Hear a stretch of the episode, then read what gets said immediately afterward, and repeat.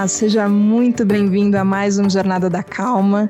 Eu sou Helena Galante, hoje de novo aqui de um estúdio improvisado na minha casa, mas é bom porque eu sinto que todos vocês estão aqui bem pertinho de mim, aqui em casa, e eu tenho o prazer de receber hoje aqui no Jornada da Calma a Joana Mal, uma pessoa por quem eu sou apaixonada. Normalmente eu falo isso no final do episódio, mas a Jo eu vou falar desde o começo. Ela é designer estratégica, facilitadora criativa, autora de uma ferramenta muito legal que a gente vai conhecer hoje aqui no Jornada da Calma, que é o Clearing Purpose Framework. Sim, vamos falar de propósito claro hoje aqui no Jornada. Joana, seja muito bem-vinda. Nossa, Helena, muito obrigada pelo convite, muito obrigada por estar aqui com você nesse momento e principalmente pela nossa relação. Eu também sou apaixonada por você. Pronto, pronto. Todo mundo faz parte disso, viu, gente? Não é exclusivo, não. todo mundo está envolvido. A gente Bom. vai falar bastante de relacionamento também. Vou contar para todo mundo que eu estava inscrita num curso que a Joana vinha dar aqui em São Paulo sobre liderança criativa. E diante de todas as muitas mudanças que a gente teve que enfrentar nas últimas semanas, o curso teve que ser adiado também. A gente não vai poder fazer esse curso presencial agora, mas a gente vai poder falar de liderança e adaptação de mudanças mudanças, Jo. Queria que você contasse um pouquinho. Você não está morando aqui em São Paulo. A gente se conheceu aqui em São Paulo, mas você não está morando aqui em São Paulo e você vinha para cá para fazer esse curso, mas aí tudo mudou. Como é que foi essa avalanche de mudanças também? Nossa, acho que para todo mundo foi uma adaptação a cada dia, né? Eu moro hoje na Dinamarca. Eu sou estudante de um curso é, de liderança empreendedora numa escola que se chama Caos Pilot. É, e é por isso que eu dou esses workshops, né, tanto de design de experiência quanto de liderança criativa, que era o que você estava inscrita. E eu acho que eu usei muito do conhecimento de liderança criativa para fazer todas essas adaptações, é, porque desde que a gente planejou esse workshop até é, a gente adiar as datas deles, a gente fez mudanças em três dias. Grandes mudanças em três dias. Então a gente teve que ser muito aberto e muito é, líder dessa, dessa adaptação aí para deixar todo mundo confortável, principalmente os nossos participantes e os nossos fornecedores. É engraçado o rótulo, o que, que ele traz por trás, né? Quando eu penso em designer estratégico, eu penso em planejamento, assim. Alguém que vai ter prazos, metas, ó, até segunda-feira isso vai acontecer, até quarta isso daqui tem que acontecer, todo mundo que está colaborando aqui nesse projeto tem que fazer tal entrega até tal dia. Uma coisa bem controladora, assim. Só que eu fico vendo você trabalhando e você não trabalha desse jeito. É, e eu acho que tem uma coisa que essa situação deixou a gente muito de cara, é com quanto a gente faz planos e às vezes as coisas mudam completamente. Como é que a gente traça estratégia sem necessariamente saber o que, que as coisas, como é que as coisas vão acontecer, como tudo vai rolar? É, você descreveu muito bem a ideia de planejamento, né? É, porém, quando a gente pensa em design estratégico, a gente está falando de desenhar maneiras de pensar para que a gente consiga é, realizar um projeto ou chegar numa solução, né? E quando a gente pensa em projetos e quando a gente pensa em a nossa vontade de fazer e realizar coisas, muitas vezes isso está envolvendo mais gente. Então, o design estratégico ele serve justamente para a gente criar formas de pensar, principalmente com aquelas pessoas que vão realizar aquele projeto. Né? Então, eu comecei em planejamento estratégico para comunicação, onde a gente tinha que, que pensar o norte e a direção das coisas e dar o que eu gosto de chamar de era e beira para o pensamento criativo. E hoje eu fui para design estratégico justamente porque eu acredito que se a gente é, organizar a maneira como a gente pensa, a gente vai ter mais flexibilidade, principalmente em momentos é, de complexidade e de mudança e de adaptação, que é o que a gente está vivendo hoje. Então, ferramentas de, de design estratégico servem para a gente combinar a maneira como a gente vai pensar dentro de um projeto. Isso eu acho uma outra coisa curiosa também, porque a gente está tendo que passar por muitas adaptações. É, só que parece que tinham coisas no mundo já rolando que já estavam preparando a gente para isso de alguma forma, né? Porque quando você está falando de modo de pensar, que a gente tem que pensar como a gente pensa, mas a verdade é essa, né? Entender como é o nosso, como é o funcionamento do nosso pensamento para ver como a gente pode agir. E não foi um conhecimento que foi criado agora por conta de isolamento de coronavírus, né? Era uma coisa que, que já vinha acontecendo há muito tempo, mas eu tenho a impressão que a gente ainda conhece pouco. Eu não sei se talvez aqui no Brasil, ou talvez eu que esteja por fora disso, você tem é, a impressão que as pessoas ainda têm pouca familiaridade com essas ferramentas? Eu acho que sim, eu acho que a gente veio de, um, de uma estrutura, principalmente organizacional e de trabalho, onde a gente confiava muito, muito no planejamento, né?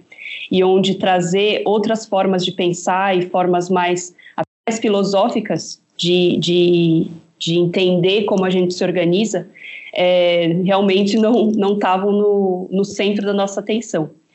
Só que isso está mudando, né? Como a gente está entrando num, numa situação de mundo, numa configuração de mundo que as coisas são muito mais dinâmicas, a gente tem que realmente parar para pensar qual é o ponto de partida do pensamento e dos valores que a gente está colocando para rodar nos nossos projetos e, e, nas nossas organizações, nas nossas equipes, né?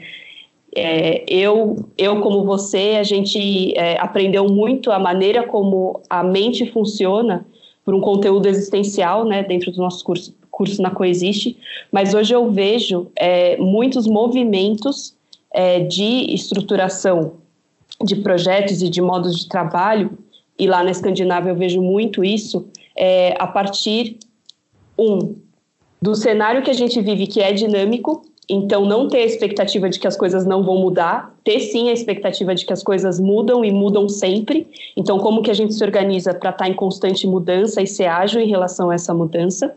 E dois, colocar valores que tenham a ver com o que a gente realmente quer construir é, no mundo. Então, quando, enquanto, quando a gente pensava em um planejamento que pensava né, dentro das, das metas da empresa, olhando para a concorrência, olhando para é, um planejamento anual e objetivos que a gente pré-setava, né? Então a gente pré-seta objetivos antes da gente executar o trabalho. Isso não é um planejamento que nem é mais cabível num mundo tão complexo, tampouco eu diria que ele é desejável, porque a gente precisa estar em contato com, com os nossos clientes, com as pessoas que a gente serve, para entender o que elas precisam a cada momento e conseguir se ajustar para isso. Mas isso requer um mindset de, de, de equipe e de organização novo, né? Onde a gente precisa realmente combinar a maneira com que a gente é, age, a maneira como a gente pensa e principalmente sobre quais valores a gente age.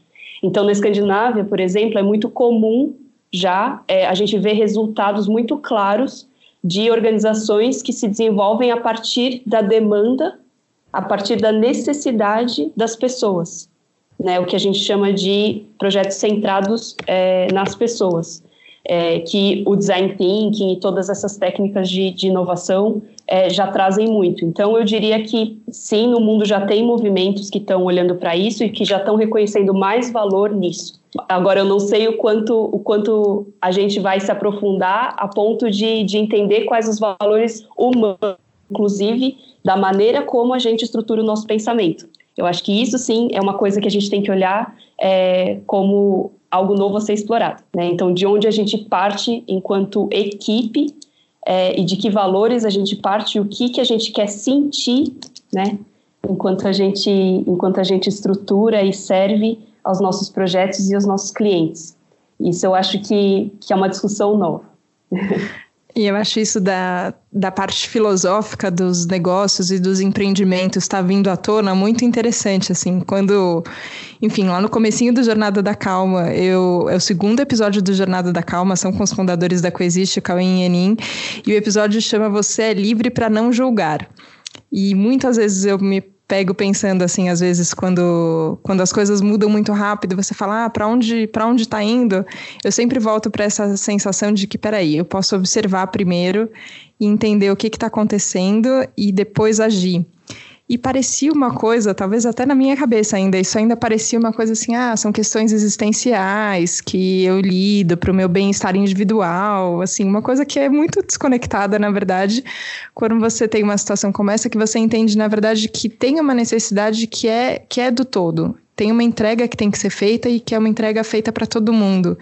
E eu acho que a gente está vivendo um momento, inclusive, de avaliação do que, que é essencial, né? Tem até essa conversa na, na lei, assim, ah, o que, que são serviços essenciais, serviços não essenciais. Mas, para além disso, eu fico pensando assim, ó, o que, que se sustenta? o que, que de fato faz sentido existir no mundo como ele é hoje, né? Será que a gente precisa desse serviço? A gente não precisa desse serviço? Ou se a gente quer entregar esse serviço, qual é a forma de entregar esse serviço? Mas eu percebo, Jo, que é, principalmente por conta de todos esses questionamentos estarem surgindo para talvez para muita gente pela primeira vez numa situação como essa que a gente está vivendo, vem com muito medo. É, e você organizou numa coluna Tal Felicidade aqui, que saiu na Vejinha, é, um pouco de um passo a passo de como a gente consegue olhar para as coisas para sentir menos medo ou para, ok, reconhecer que veio essa sensação, mas não ficar ali desesperado patinando no lugar e um pouco num passo a passo. E você começa com quem está fazendo parte desse projeto, né? Como é que a gente pode, é, ok, sabendo que mudanças às vezes geram sensações esquisitas na gente, lidar com isso de uma forma mais otimizada? Ok, pergunta legal. É, voltando à parte filosófica, é, porque eu acho que isso é um ponto essencial de partida para gente, a gente falar de adaptação e fazer isso com menos medo, né? A gente tem que tem que repensar o que, que é essencial quando a gente está trabalhando ou quando a gente está servindo, né? O que, que é essencial? Eu diria que tirar o medo é essencial, né? E sentir coisas que nos motivam a fazer é, algo que a gente faz pelo outro também é essencial. Durante muito tempo a gente chamou isso de trabalho e de sustento e de é, eu preciso garantir, né? É, enfim, é o meu, o meu salário, enfim. E eu não estou dizendo que isso não é importante, mas endereçar o motivo pelo qual você faz as coisas para esse lugar deixa uma parte essencial da gente para trás, que é a felicidade. E quando a gente serve, é, quando a gente está fazendo pelo outro, com o outro e, pelo outro, é, o medo sai e a felicidade entra naturalmente. Então, o que eu até escrevi lá na coluna tem a ver com substitua o tempo e a preocupação que você tem com planejamento por relacionamento. E isso tem a ver com você olhar para quem você está fazendo um projeto, para quem você está endereçando o teu trabalho e também com quem você está fazendo isso, né? Porque se você olhar para a necessidade de alguém que você está atendendo né? E você oferecer uma solução para aquela pessoa e estabelecer ali uma conexão significativa, a felicidade vai vir. E dessa conexão sai, sai qualquer sensação de medo também, porque você consegue entender por que, que você está ali, né? Os julgamentos saem. Se você faz isso junto com pessoas, então olhando para o potencial das pessoas na entrega dessa solução, Aí não é mais sobre adaptação, sobre resultados, sobre conseguir fazer a mudança, é sobre que valores a gente está entregando para as pessoas juntos, né? E aí um valor maior se acende, que é o valor do servir e é o valor da felicidade que tem por detrás de servir e ser significativo para o outro. E, e, eu, e eu acho essa uma conversa extremamente filosófica, porque isso está ligado intimamente a, a visão de propósito que a gente pode ter numa situação como essa, né? Então, se antes, e eu sempre falo, né, é, tentar encontrar o seu propósito vai vai tornar achá-lo mais difícil, né? Se você, se, se antes a gente estava procurando por um propósito em cima das coisas que, que importavam para a gente, agora é um momento que fica muito claro que você pode agir com um propósito é, extremamente significativo quando você está ali à disposição para o que é prioritário para o outro. Né? E a gente está exatamente nesse momento, onde, onde a gente pode fazer muito uns pelos outros. E esse, esse fazer, essa, esse reconhecimento de que a gente pode fazer juntos uns pelos outros, enche o coração da gente de um sentido que eu chamo de propósito. Para mim dá um conforto muito grande ouvir você falar de propósito desse jeito, porque era uma das palavras que eu tinha brigado fazia um pouco de tempo atrás, sabe? Você fala, ai meu Deus, tá todo mundo assim, ah não, meu propósito é esse, meu propósito é aquele, meu propósito é. é ah não, vou ter que... que eu chamo. Como chama? propositite. Propositite, exato, uma inflamação em busca de um propósito e fica aparecendo, e é, às vezes é, eu, eu as, algumas pessoas até comentaram assim: ah, agora com Jornada da Calma você encontrou o seu propósito. E é engraçado, porque de certa forma eu senti que eu encontrei uma forma de comunicação e de ajuda para as pessoas que é muito legal, mas eu fiquei pensando, então agora todo mundo vai ter que ter um podcast entrevistando pensadores e, enfim, é, mestres, gurus para poder achar o seu propósito. Então, se a pessoa está fazendo a contabilidade da empresa, ela não, não vai ter um propósito. Ah, porque contabilidade é pior do que gastronomia. Se você está servindo comida, então você pode ter um propósito. Se você está é, consertando o cabo da internet, não tanto. E até isso, eu tenho, eu tenho visto um movimento que eu tenho achado muito bonito de reconhecimento de todas as pessoas que nos servem é, a gente passa muito batido, assim, né, pela pessoa que tira o lixo da sua rua, é, pela pessoa que trabalha na manutenção do cabo de energia para ter energia na sua casa, pela pessoa que repõe o produto na prateleira do supermercado, assim, sabe? Eu acho que esse, esse reconhecimento que, que eu tenho sentido que, que um pouco esse momento de crise tem trazido também, da gente olhar para todo mundo que nos serve e olhar também para qual é a nossa função, né? Como é que eu ajudo? O que, que eu posso fazer? Como eu posso fazer? Isso é, parece que traz qual é o sentido mesmo, né? Porque as coisas existem por um sentido. Ninguém faz nada a troco de nada, né? Tem um sentido, mas que eu acho que a gente perde e quando a gente encontra ele de novo, aí a gente parece que pode usar a palavra propósito sem cara de sem cara de uma busca vazia, né? Eu tenho essa impressão. Sem dúvida, sem dúvida. Eu costumo dizer que todos nós temos exatamente o mesmo propósito. Nós só temos contextos diferentes onde a gente exerce isso.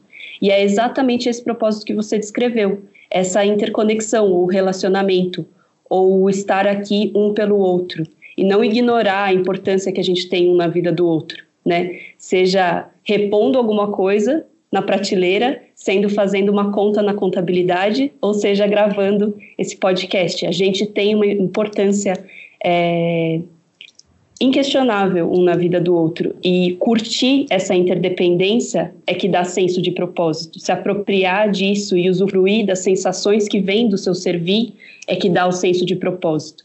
O contexto que você vai fazer isso não importa muito, porque se você fizer isso dentro do escritório, né, no seu, no seu uh, trabalho que, que talvez você há um tempo atrás estivesse questionando. Mas se você reconhecer que lá dentro do escritório você tem importância, e isso não é questionável, e a sua importância não é sobre as coisas que você faz, é, é sobre para quem você faz, né? Aí achar o seu propósito dentro de você é natural, porque isso é uma coisa da nossa natureza, né? Então, encontrar um propósito para cada pessoa seria uma crueldade.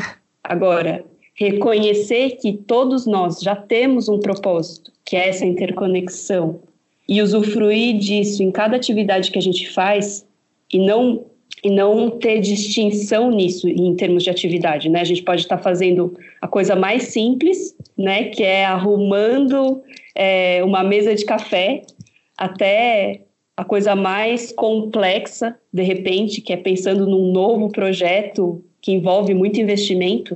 Se a gente vai fazendo com, com vistas a quem a gente está fazendo e botando para rodar os nossos melhores sentimentos, é, o nosso amor e a nossa, e a nossa é, gratidão por estar tá podendo servir, é, a sensação de propósito ela é, ela é natural. Por isso que, que o framework chama clareamento, né? E não, e não encontrar ou buscar ou, ou definir propósito, né? Mas clarear. Fica claro, fica claro e fica, fica gostoso a sensação é essa, assim, sabe? Que, que traz um sossego no coração é, e uma. Me veio a palavra esperança, mas não sei se é, se é a palavra ideal, mas acho que sim, uma, um otimismo para não importa qual vai ser o, o, tamanho da bucha que a gente vai ter que encontrar, entendeu? E são buchas grandes, assim. É, quando, quando a gente estava conversando sobre a coluna Tal Felicidade, você comentou comigo de uma reunião que você ajudou a mediar de pessoas que, enfim, estavam buscando soluções, líderes tentando achar uma forma de, de como agir é, nesse momento, pensando nas pessoas mais vulneráveis que a gente tem aqui no Brasil, por exemplo. É, e eu fiquei é, feliz de pensar que as pessoas, num momento tão difícil, estão se unindo e tentando pensar assim, ó, como é que a gente pode, inclusive, a partir da reunião, começando do como a gente faz uma reunião que a gente consiga se escutar e se ajudar.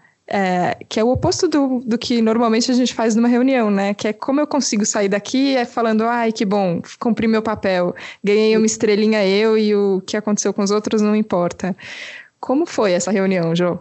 Eu acho que a coisa mais interessante dessa reunião era justamente essa, esse ponto em comum que todos tinham de eu estou aqui para oferecer algo, né? Então, nisso o propósito já está claro. Quando a gente troca o, o eu quero algo dessa reunião ou eu quero algo desse trabalho, né, por eu quero oferecer algo através desse trabalho, eu quero oferecer algo através dessa reunião, tudo fica mais fácil, porque a gente entra num fluxo de abundância. Então, nessa reunião, eram é, aproximadamente 20 representantes da, da, sociedade civil, dentre eles médicos, pessoas que já têm é, trabalho com, com, comunidades vulneráveis, é, do terceiro setor, etc. Todo, a gente começou a reunião entendendo quais eram os recursos e os potenciais que cada um trazia, o que cada um tinha para oferecer. E a partir daí, pensar em alternativas é muito abundante. A gente teve é, cent, não centenas, mas quase centenas de ideias ali em duas horas.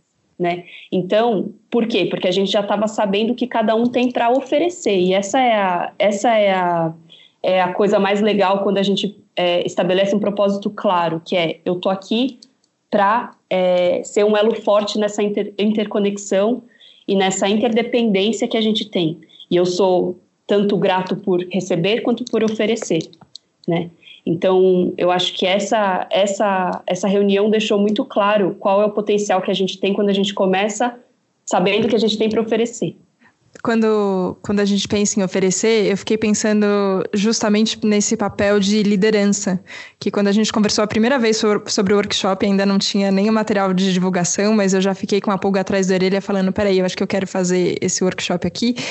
É, você descreveu um líder absolutamente diferente da ideia que eu tinha de líder, e eu fiquei pensando quanto tinha na minha cabeça uma ideia antiga, assim, ah, de um líder é uma pessoa é, talvez com mais experiência, que passou por muitas situações no passado que levaram a ela até essa posição de liderança, e o meu líder está acima de mim, então eu sou liderado, eu estou abaixo, se eu sou líder de alguém, eu estou acima de alguém, aí os meus liderados estão abaixo.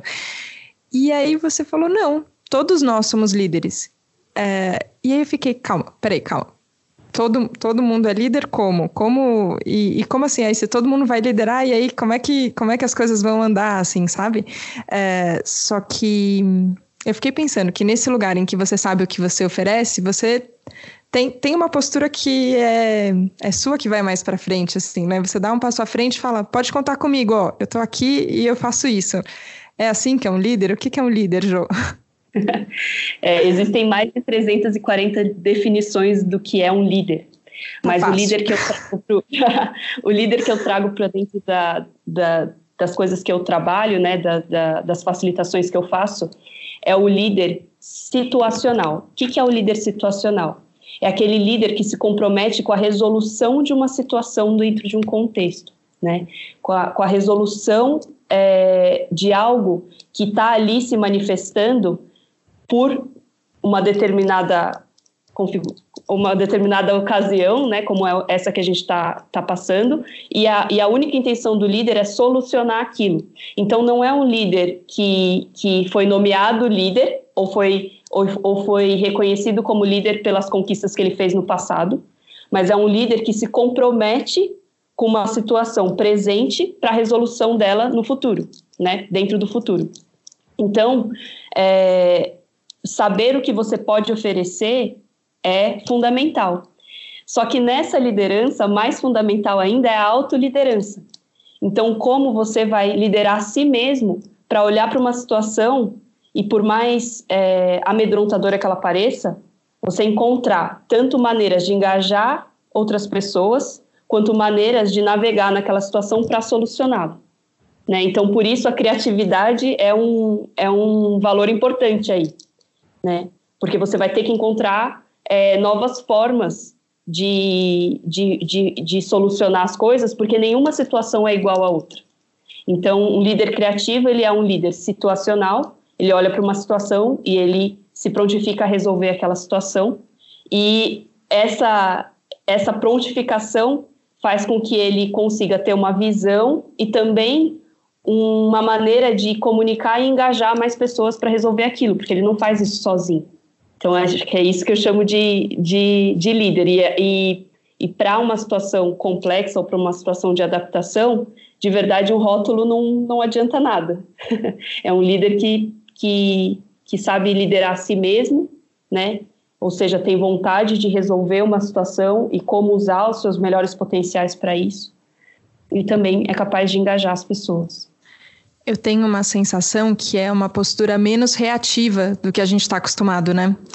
É, eu tenho eu tenho observado isso, assim, que às vezes a gente não tem recursos para lidar, seja com as nossas emoções ou com as sensações que surgem. Então acontece alguma coisa, a gente reage, meio sem pensar, meio sem decidir como a gente quer reagir, mas você só reage. E às vezes é, uma pessoa até que está numa posição de, de tomar decisões em nome de um grupo, é, enfim, decidir por, o, por uma situação geral, às vezes também é uma pessoa que está reagindo só às situações. E quando você fala isso de da gente se autoliderar, começando olhando para a gente mesmo e vendo o que, que a gente vai. como o que, que a gente quer entregar, ou como a gente vai agir, ou qual é a sensação que a gente quer colocar também é, para circular aí no mundo, eu tenho a impressão que é uma postura menos, menos reativa, que a gente vai ter mais poder de escolha também no final, não é? Sem dúvida. E eu acho que a maneira, isso tudo que você falou, a maneira como a gente consegue fazer isso na prática é tendo uma postura de aprendizado, né? Porque se a gente tem uma postura de abertura, né, que é o que a postura de aprendizado nos, nos oferece, a gente olha para cada situação como uma situação a ser aprendida, né, onde a gente não tem pré-soluções definidas, porque a gente não tem, né? então a gente não, simplesmente porque a gente não tem, mas, mas ter consciência de que a gente não tem e agir é, com a consciência de que a gente não tem, nos permite é, entrar num estado de aprendizado, que é fundamental para a liderança de uma situação e fundamental para a gente encontrar os melhores valores de autoliderança dentro da gente. Porque se entrar no lugar cobrança, auto-julgamento, é, certo ou errado, etc., o medo vai tomar conta da gente. Agora, se a gente entrar numa postura de, ok, nunca vi essa situação antes e vou aprender sobre isso, então preciso observar, preciso ter uma pergunta em relação a essa situação, preciso elaborar uma pergunta, preciso fazer reflexões, conversar com mais pessoas, engajar as pessoas certas, etc. A gente entra numa postura de aprendizado. E aí, tudo que você vai fazer tem é, tanto a, tanto a, a, a sensação de aprendizado, como também você vai observar os resultados com curiosidade, né? E não com, e não com uma severidade de acertar e de estar tá certo e de ser melhor, enfim. E aí a gente começa a entrar na, no que a gente, eu acredito que a gente sempre, sempre sonhou, que é uma era de colaboração, né? Como estamos todos aprendendo, estamos colaborando, né? Quando a gente está é, focado em estar tá certo, em um ser melhor que o outro, aí a competição é inevitável. Mas nesse, nesse processo de, de liderança situacional e aprendizado, realmente não tem como não colaborar. É o único caminho que a gente tem para conseguir encontrar uma solução juntos me deu um sossego, assim, eu tenho, algumas pessoas têm me procurado agora por conta dessa situação, pedindo ou um texto, ou um posicionamento, e aí, o que que, o que que a gente tem que fazer nesse momento, ou o que que a gente tem que fazer para manter a calma, é, e eu fico pensando assim, eu não tenho uma resposta pronta, gente, agora. E, e não tenho mesmo, a verdade é que eu não tenho, que eu não sei, que eu estou observando, mas eu percebi que às vezes o conhecimento de que eu não sei, se eu não olho isso como uma oportunidade, às vezes aí aí eu travei também. Então eu falo, não sei de nada, então agora aí eu fico inútil. Aí não dá para contar comigo porque eu estou só questionando a minha função, o meu valor, qual é o meu papel, é, quando na verdade eu posso considerar uma pergunta como que ela é, né? Uma pergunta é um caminho para uma resposta. E que bom que a gente pode fazer perguntas, né? Exatamente. E, e dizer que não sabe não é afirmar que não vai saber, né? Eu acho. Então, assim, é, então, dizer que não sabe é o primeiro passo para você fazer uma pergunta. E dizer que não sabe para se, se omitir de encontrar uma solução, né? Se resguardar de, de, de empreender uma solução, é, não, é, não é estar aberto, né? Então, acho que, que super importante o que você está falando, porque Primeiro, a gente não sabe porque a gente não sabe, não sabe mesmo. Mas aí a gente entra numa postura ativa de observação. E, e fazer perguntas é importantíssimo.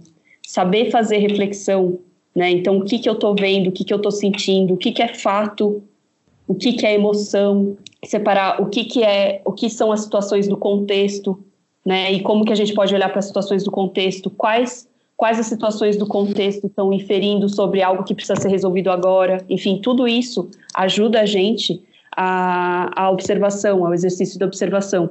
E quando a gente está trabalhando em equipe, combinar como a gente vai fazer a observação, então quais perguntas a gente vai responder, em qual ordem, né? E como que a gente vai é, conversar sobre, sobre o que a gente está observando também é importantíssimo, porque quando a gente não sabe, é fácil a gente também cair em opiniões e querer ouvir opiniões, né? E aí tem uma outra coisa que a gente precisa é, começar a se reeducar, começar a se adaptar, que é a gente vai observar sobre as mesmas perguntas e a gente vai começar a distinguir fatos do que a gente pensa sobre os fatos, das nossas opiniões sobre os fatos, para a gente conseguir trabalhar juntos em cima de fatos. Numa matéria recente na Vejinha falando sobre, sobre saúde mental, justamente nessa fase, eu conversei com um neurocientista que falou que a que a ansiedade que a gente está sentindo não necessariamente tem a ver com os recursos disponíveis, mas com a nossa percepção dos recursos. E eu fiquei pensando nisso, assim, ó, o quanto a gente ter consciência sobre qual é a nossa percepção sobre os fatos também vai conseguir fazer com que a gente entre em contato mesmo, né? Porque tem, tem recursos disponíveis, tem coisas que a gente pode fazer, e eu acho que a criatividade tem muito a ver com, com isso, né? Essa, esse olhar curioso para falar, tá, agora aqui, uma coisa meio MacGyver mesmo, né? Agora aqui, com esse palito de fósforo e esse clipes, o que, que eu posso fazer? Alguma coisa eu posso fazer, deixa eu ver. É, e. Só que isso fica muito mais fácil junto. Todas as vezes que, que eu me sinto emperrada, às vezes eu percebo que aí eu tô achando que eu não posso contar com ninguém, nem que seja para fazer perguntas. E a sensação sempre que eu tenho conversando com você é que eu tenho apoio para fazer perguntas junto, que você tá mais acostumada, talvez até do, do que eu em fazer perguntas, em, em, lidar com agora eu não sei, mas vamos, vamos ver o que, que dá para saber agora. Ah, agora eu sabia isso, mas agora mudou. Então tá bom. Então agora mudou. É, isso é, enfim, muito bom. E é, enfim, eu sou, sou, muito grata de ter você tão perto assim na minha vida para a gente poder fazer tantas perguntas. Mas eu sei que você está se disponibilizando também para que mais pessoas possam ficar perto de você e também ter esse apoio para fazer perguntas. Onde a gente te encontra, Jo? Ah, legal. Primeiro, nossa, eu, eu é que agradeço. É muito, é muito legal oferecer é, essas ferramentas estratégicas porque eu fico perto do que as pessoas pensam isso, isso é muito gratificante. É, sem dúvida, dá para a gente repensar potenciais e recursos sempre, né? Uma coisa, uma coisa que eu costumo sempre olhar é assim: tudo está disponível, mas nem sempre a gente torna aquilo acessível, né? Então, é, recursos, principalmente nesse momento que a gente fez uma reclusão aí, que está todo mundo confinado, os recursos principalmente aqueles intangíveis, eles não foram confinados, né? Então, conhecimento, habilidades, a nossa capacidade de, de ser criativo, etc., isso tudo está disponível. Agora a gente tem que se abrir para deixar isso acessível para a gente e para os outros, né? E eu acho que a internet e as plataformas digitais são, são meios maravilhosos de fazer isso. Então, respondendo a sua pergunta, é, a gente está acessível é, no Instagram, clearpurpose.global. E em breve, espero que até o final de abril, esse mesmo endereço, clearpurpose.global, vai ser a nossa plataforma digital para que as pessoas possam acessar o que a gente está oferecendo em formato de uh, framework de clareamento de propósito ou ferramentas de clareamento de propósito. Que bom, que bom. É uma excelente notícia. No Instagram são, são pílulas que a gente tem ali que já abrem a cabeça tanto e abrem o coração também. E que bom que isso agora também em breve, finalzinho de abril, vamos ver, é o plano. A gente sabe que eles às vezes mudam os planos, mas tudo bem. Sim, mas é muito bom que isso. começo de abril, mas com todas as mudanças foi para o final de abril. E o Instagram ele está focado em oferecer serviços de clareamento. Então, tudo que a gente vai oferecer lá são coisas para já pegar e colocar a mão na massa. Muito legal. Eu termino esse Jornada da Calma mais motivada e mais confiante só de que a gente pode fazer coisas, que a gente pode entregar coisas para o mundo e que a gente vai fazer isso juntos. Mesmo que talvez agora seja um do lado da telinha daí e outro do lado da telinha aqui, mas a gente se conecta e fica junto.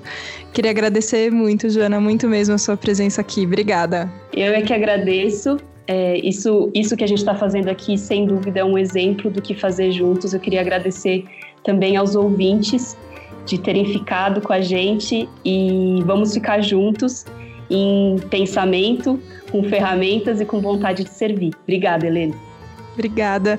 Obrigada a você que nos acompanhou aqui nesse Jornada da Calma de segunda-feira. Conta pra gente como você tá. A gente tá junto, lidando com tudo que tá acontecendo, sem deixar nada guardado. A gente vai usar tudo disponível é, para poder fazer o nosso melhor, entregar o nosso melhor e fazer desse mundo um lugar mais calmo e mais útil também. A gente vai fazer isso juntos. Obrigada pela companhia e a gente se vê na próxima segunda, aqui da minha casa, tá bom? Tchau, tchau.